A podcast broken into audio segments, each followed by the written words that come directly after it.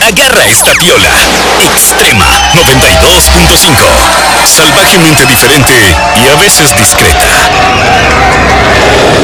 Así es, a veces discreta, otras indiscreta. Pero así somos nosotros. Como dice Dayanara, le damos al desquite. 11 con 25. Hoy vamos a hablar acerca de cómo fue eh, la posesión de nuestro nuevo presidente. Y por supuesto vamos a hablar con un especialista en aquel tema de todos los miércoles. Así que le damos ya la bienvenida a nuestro gran amigo Carlos Fernando Villacrece.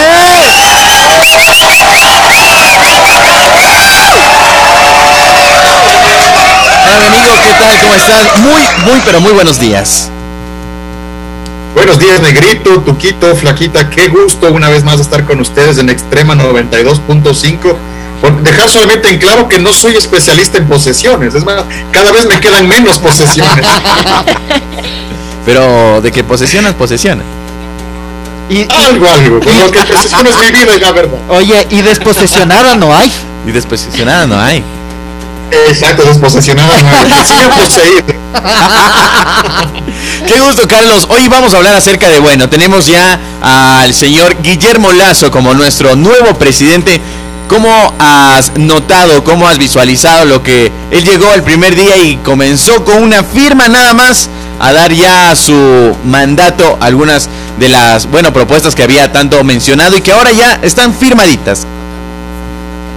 Mira, Negrito, yo creo que primero tenemos que evaluar las señales que se van dando y, analizar aquellas acciones que posiblemente no son muy visibles, pero son muy importantes por el mensaje en el que dejan. El primero de ellos, y voy a ir en, orden cronológico, el primero de ellos es haber llegado a la asamblea a las 9 y 57 de la mañana cuando el programa estaba listo para las 10 de la mañana. Primer punto, puntualidad. Eso necesitamos como ecuatorianos y el primer mandatario lo que hace es darte esa, ese ejemplo, si cabe el término. Hemos estado acostumbrados más bien a que las autoridades, y especialmente aquellos de, de elección popular, suelen, no sé, que parece que una vez que les dan los resultados suelen pensar que el tener la mayoría de votos les alimenta el ego, les trae unas, unas estatuas ahí súper altas y van a asistir con media hora, con una hora, con dos horas de retraso a los programas, lo cual ya demuestra que es una falta de capacidad y, falta obviamente de, planificación. En este caso, 9 y 57 de la mañana estuvo en la puerta de la asamblea para dar inicio efectivamente a las 10 de la mañana con el evento. Segunda, segunda señal, no sé si ustedes vieron la transmisión de mando, pero el vehículo en el que se transportó el presidente portaba placas. Eso también te da una muestra con el ejemplo de que todos tenemos que usar placas. Hoy ya es un decreto, ¿no? Pero antes de eso todavía no era un decreto y ya dio el ejemplo. Y ahora sí, ya en la parte de, su discurso, de, la posesión como tal, yo resalto tres puntos muy, muy específicos. El uno, cuando se le quiebra la voz al, nombrar a su esposa. Claro. Lo cual nos está diciendo de que, yo creo que a muchos se nos fueron las lágrimas. Todos queremos un Guille. Todos queremos un Guille en nuestra vida. yo no quiero un Guille, tal vez sí quiero una María de Lourdes, porque es notable de que María de Lourdes es una persona que le da ese soporte, que le da ese acompañamiento, que le da ese apoyo, que en realidad forman un equipo muy fuerte. Y eso es clarísimo, yo creo que el haber el, que se le haya quebrado la voz da la muestra de lo verdadero varón que es Guillermo Lazo, sí, que no necesita caer en el, en el machismo, sino que más bien reconoce en su pareja, en su compañera, el, gran apoyo. Y ya en temas de, directos del discurso como tal, dos temas que yo resalto espectacularmente. El uno, se ha terminado el caudillismo en el Ecuador. Y esto es un mensaje no solamente para unos, sino para algunos que piensan de que esta es una hacienda y que hay que manejarla al gusto personal o del grupo que uno quiera. Y eso se tiene que terminar de una vez por todas. Esperemos que no solamente se quede en el discurso, sino que efectivamente se lleve a la práctica el terminar con este caudillismo.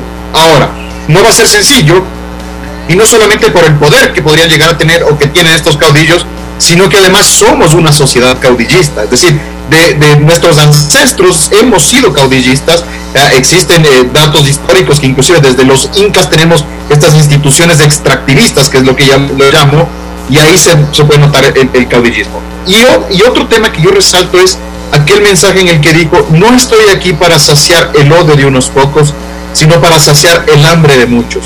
Lo cual también te deja entrever porque está pensando en un proyecto país y en un proyecto de desarrollo y no entramparse en lo que hemos estado acostumbrados los últimos 15, 20 años en esta lucha, en, este, estos dimes y diretes, ataques, como que esto se tratara a una, una pelea de la WWF o, alguno del, ¿cómo se llama? Donde está el Chito Vera? La UFC. No, exacto, entonces son señales buenas. Ya durante la tarde eh, ha tomado algunas acciones interesantes. Por ejemplo, el, firmar el código de ética para todos los funcionarios de gobierno, en el cual entre algunos otros puntos te prohíbe contratar a parientes, en el, que te dice, listo, quieres usar el avión presidencial, pero el, el avión se va a utilizar solamente para los actos oficiales y no cuando que se vaya vacío, como se iba en la época del correísmo, a, algunos destinos un poco desconocidos, que si no se tenía, no sé qué iba a hacer el avión solito, o sea, iba el piloto, posiblemente tenía una novia el piloto y le quería dar una vuelta en el avión, se, daba, se daba una vuelta. Todo eso, nosotros Imagínate. Sí, sí, le llevaba a la novia a darse una vueltita. Sí. No encontraba quién sabe que llevaba por ahí. Oye, pero ¿a cuál novia? Eh, puede ser, puede ser que en Carondelet no había espacio para el avión. Otro tema es el, hecho de eliminar las fotos de las, de las autoridades en las entidades públicas. Antes existía este culto al presidente. ¿Por qué? Tenemos que rendirle un culto a nuestra bandera. Tenemos que dejar de ser habitantes con cédula y realmente convertirnos en ecuatorianos, que es lo que nosotros tenemos que hacer y, y luchar. Y finalmente, algo que es eh, una de sus ofertas de campaña con que las cumple, saca de un plomazo con el decreto a 1.700.000 personas de la central de riesgos, que no es que les condona la deuda, pero sí les da una oportunidad para contratar otro crédito, como él manifestó en su discurso, para que puedan ser contratados, porque muchas veces llegaban a hacer un análisis de la persona y decían, mira, tú eres un deudor, no eres confiable, y no se trata porque sea eh, no confiable, obviamente hay personas, y no solamente que deben mil dólares, sino que pueden estar debiendo millones de dólares, que lo hacen con mala intención. Pero hay gente que fruto de la pandemia, fruto del desempleo que existe, de la propia situación económica, no ha podido cancelar sus deudas y necesitamos darle un oxígeno, una huella para que pueda salir a flote. Así que esos son uno de los, de los primeros pasos en los cuales yo resalto de esta posesión presidencial en la cual les voy a confesar, hace 20 años que yo no me mandaba una posición presidencial entera y este día estuve clavado desde el primer minuto y debo reconocerlo que se me fueron algunas lágrimas de la emoción. Oye, qué bueno, ¿no? Es que a todos los ecuatorianos estábamos con la expectativa de esta nueva posesión, por supuesto, presidencial. Y recalcando lo que estabas mencionando, Carlos, es que, bueno, el señor Guillermo Lazo a pesar de que, bueno, fue eh, el 24 de mayo, una fecha muy importante que era la batalla de Pichincha y que también se recordaba 40 años del fallecimiento de Jaime Roldós Aguilera. Además del cumpleaños del Tuco Montalvo. Y además del cumpleaños del Tuco Montalvo también. Y es que, y es que, mira, tomaba unas palabras de Jaime Roldós en donde decía que en uno de sus, de sus relatos decía, el pueblo pide agua y agua hay que darle al pueblo. Y Guillermo lo tomó y decía, el pueblo pide vacunas. Y hay que darle vacunas al pueblo. ¿Cómo podemos tomar esto, Carlos? Bueno, creo que es, básicamente el compromiso que tiene con llevar a cabo la vacunación. Y te voy a, comentar una infidencia. Hace 15 días se le cumplió el tiempo a mi padre para la segunda dosis y no había sido vacunado hace 15 días. Aparecieron las noticias de que, bueno, de que si es que era Pfizer eran 21 días, si es que era Sinovac son 28 días. Hace 7 días se cumplían los 28 días es va, tampoco le llamaron a mi padre. ¿Qué es lo que nos ofreció el gobierno? Y nos dijeron, mira, el 25 y el 26 estamos bloqueados haciendo un arqueo de, vacunas, ¿sí? A ver cuántas hay. Y desde el 27 reiniciamos la vacunación a los adultos mayores que recibieron ya la primera dosis. El día de hoy, mi padre acaba de regresar vacunándose. Es decir, está cumpliendo la palabra. Y vemos adicional de que ya el gobierno de, China acaba de, hacer el, el, embarque de 200 mil vacunas que ha, donado el gobierno de, Guillermo Lazo, y no es al gobierno de Guillermo Lazo, es al país, al, Ecuador. Por otro lado, ya se conoce que hay un acuerdo, inclusive algo firmado con Rusia, lo cual también deja de lado esa, ese antagonismo ideológico. Ah, bueno, si es que Rusia, China no me llevo con ellos, solo me llevo con este lado. No, nos sacaba esto y lo, lo principal, la salud, el empleo, el desarrollo no tiene ideología. Tenemos que salir adelante y allá los que quieren entrarse en la, en la bronca ideológica, que se vayan por otro lado, porque como bien ha dicho el presidente, este es el país del encuentro, y espero que sea del encuentro, ¿no?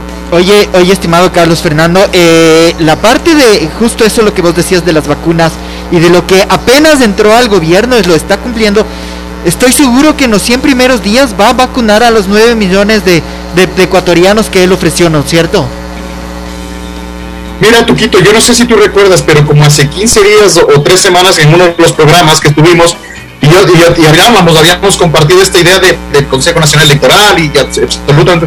El problema no está ya por la falla logística. Lo que yo pienso que podría mermar esta posibilidad de que se cumpla este plan sería el abastecimiento de las vacunas. Pero de lo que nos ha indicado, y, y sido insistente durante la campaña, y ahora ya como presidente en su discurso ha sido insistente en manifestar de que se va a cumplir ese plan y que ha hablado con el presidente Piñera, que ha hablado con los embajadores de Estados Unidos. De hecho, yo escuchaba declaraciones de Yvonne Baki, quien ha sido ratificada como embajadora en los Estados Unidos. Tuvieron una reunión el día de ayer con los representantes del gobierno americano y en la cual se planteó de que el, el punto más importante en este momento es el abastecimiento de las vacunas. Personalmente yo creo que si logramos contar con las vacunas, el plan se va a cumplir. Creo que logísticamente eh, se va a cumplir porque no era tan difícil. Lo que pasa es que eh, en el gobierno anterior habían mandos medios que estaban entorpeciendo el proceso. No sé con qué razón, macabra, de hecho, porque el jugar con la vida de, de las personas es macabro, pero ahí había algo oscuro, sin duda alguna. Mira, es algo también que tenemos que ir más o menos analizando todos los ecuatorianos que son puntos importantes. 11 de la mañana con 36 minutos hablamos con nuestro gran amigo Carlos Fernando Villacreces acerca de lo que fue el posicionamiento del nuevo presidente Guillermo Lazo. Carlos, eh, ya para finalizar, eh, bueno, tenemos que son 14 años que se lo ha denominado como un gobierno socialista. Ahora tenemos, se le ve a una nueva esperanza con lo que llega Guillermo Lazo y en los primeros días se ha notado, como tú mismo lo recalcas, que se está cumpliendo lo que él ah, ha dicho. Está la esperanza ahí, tenemos esa visión a un futuro que está bien. ¿Cómo lo tomas tú? Yo lo tomo con mucha esperanza y, solo quiero recalcar un tema. Si bien son 14 años de gobiernos socialistas, son 18 años de gobiernos populistas. Exacto. ¿Ok? Porque recordarás que Lucio Gutiérrez también era un populista y vino con ese discurso izquierdoso medio de, del chavismo y cosas por el estilo, que es un, populismo. Más allá de si es que es izquierda o derecha, es populismo puro. Y, como les comentaba hace, hace algunas semanas, es la primera vez que vamos a tener en manos de quien yo considero es un estadista con sus virtudes y sus defectos, porque seguro, en estos mismos micrófonos estoy seguro que en algún momento tendremos que criticar alguna acción. No es perfecto, pero sí creo que es un estadista. Y es la primera vez en 18 años que vamos a tener el manejo de la dolarización en manos de un estadista y no de un populista. Si las ventajas que tuvo la dolarización durante estos últimos 18 años en manos de populistas ha dado los resultados que ha dado, imaginemos además lo que, lo que podría ser en manos de un estadista. Adicional, veo yo como una oportunidad lo que puede estarse dando en nuestros vecinos, en Colombia y en Perú. ¿Por qué razón? El profesor Castillo, según se conoce, está liderando las encuestas. El profesor Castillo es otro de estos chavistas, de estos mentirositos que yo les denomino. Por lo tanto, eso podría ahuyentar la inversión extranjera del Perú y por otro lado, en Colombia se prevé de que sea eh, el revoltoso de Petro, ¿no? que también es otro que le encanta hacer estas revoluciones y lanzar piedras y destruir monumentos, como que con eso se arreglarían las cosas, y es un chavista más. Entonces también podría ahuyentar un poco la, la inversión de Colombia y eso podríamos aprovechar nosotros como Ecuador. Ahora, sí es una ventaja por ese lado, pero por otro lado también es una desventaja el hecho de nuevamente encontrarnos en, este sándwich, si cabe el término, el Ecuador, porque hemos visto lo que ha hecho ya Sendero Luminoso esta semana apoyando a Castillo un ataque terrorista, es decir, volver al tema del terrorismo en el Perú y que se fortalezca el narcotráfico, porque nadie me va a desmentir que el chavismo es narcotráfico, en Colombia eso podría ponernos en serios problemas de seguridad para el país. Oye, ¿vos crees entonces que en la parte de Venezuela está pasando, en la parte, perdón, de Colombia, de todo lo que está pasando en Colombia, es parte también que, camuflada de, de lo de, de, la gente de Venezuela y todo el asunto?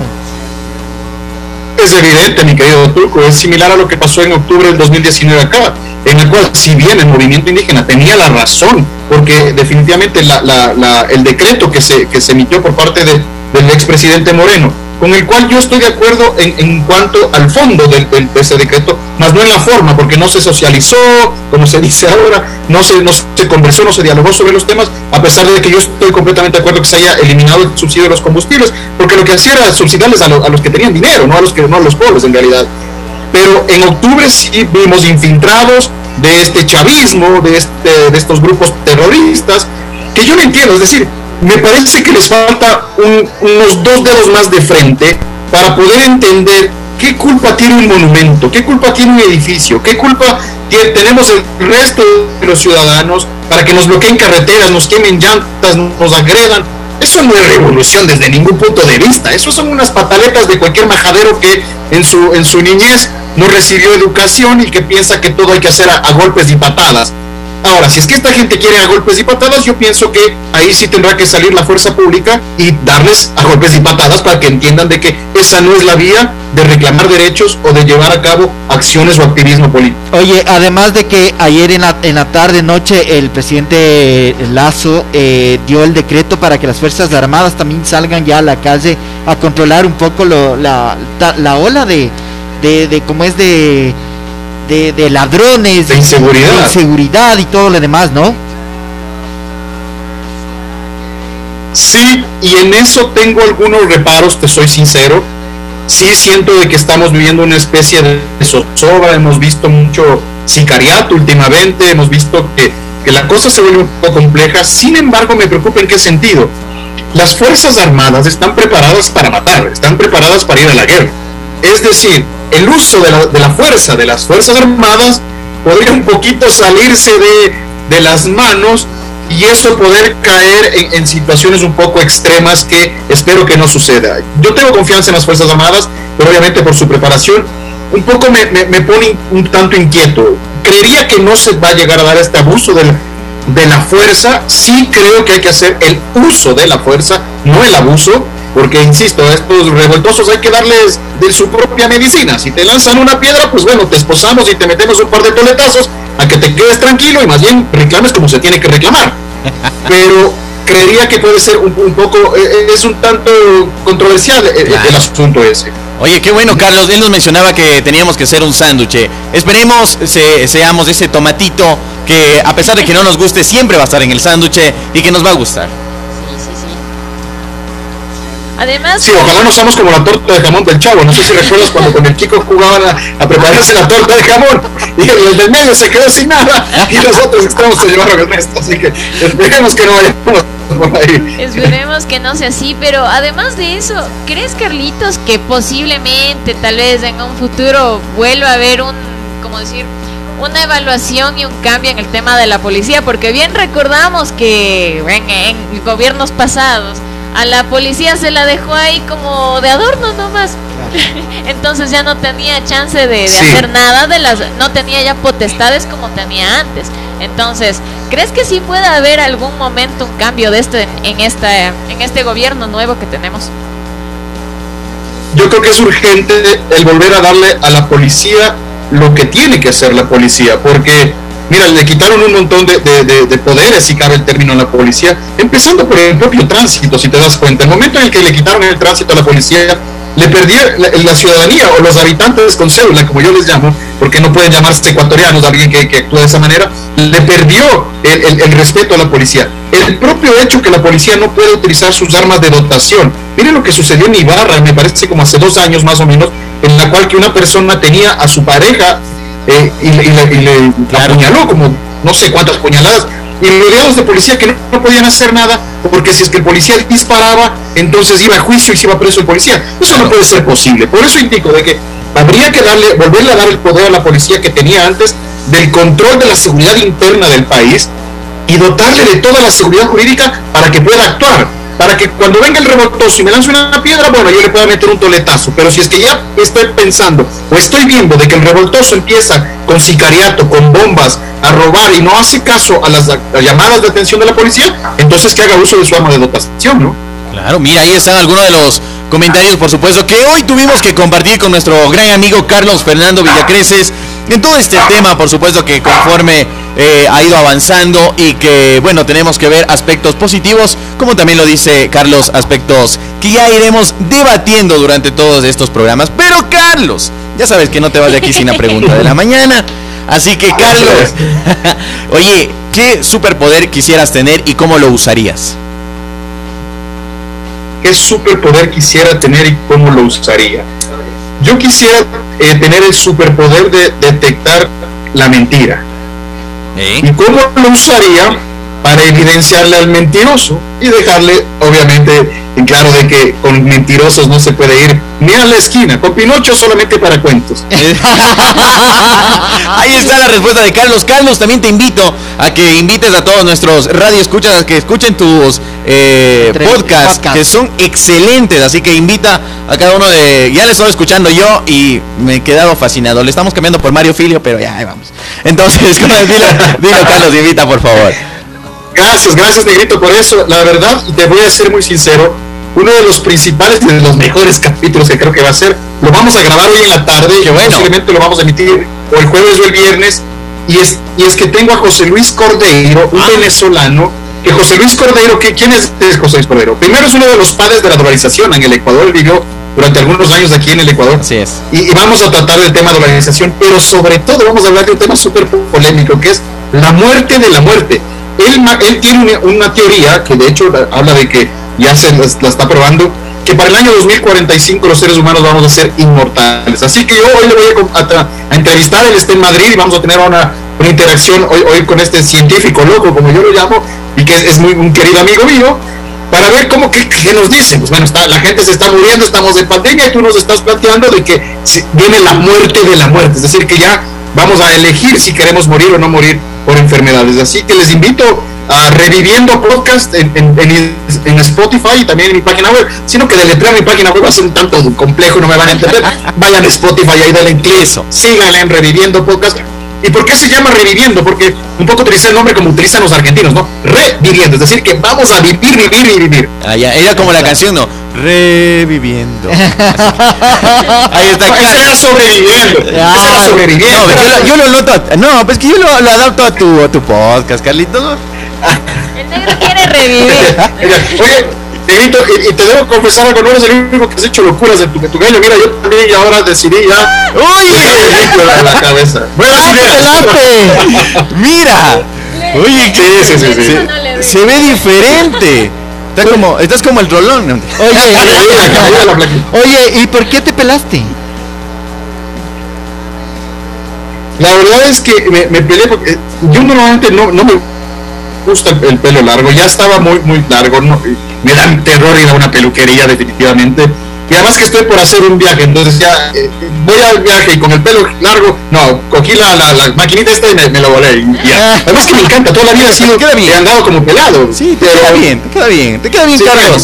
sí. Sí, está que te tomes una foto con Maluma, ve. Igualito. Eh, eh, lo que pasa es que, te- negrito, tengo alergia al reggaetón, entonces no sé Qué chévere, Carlos, haber conversado contigo. Te enviamos un abrazo de todo el equipo de Extrema 92.5 y que te vaya muy, pero muy bien de lo que resta de este miércoles. Muchísimas gracias amigos, un fuerte abrazo y éxitos. Nos vemos la próxima semana. Gracias. Ahí está, amigo. como dice Carlos y toda esta interacción que tuvimos el día de hoy. Bueno, como también dice J Balvin, ahí vamos, ahí vamos.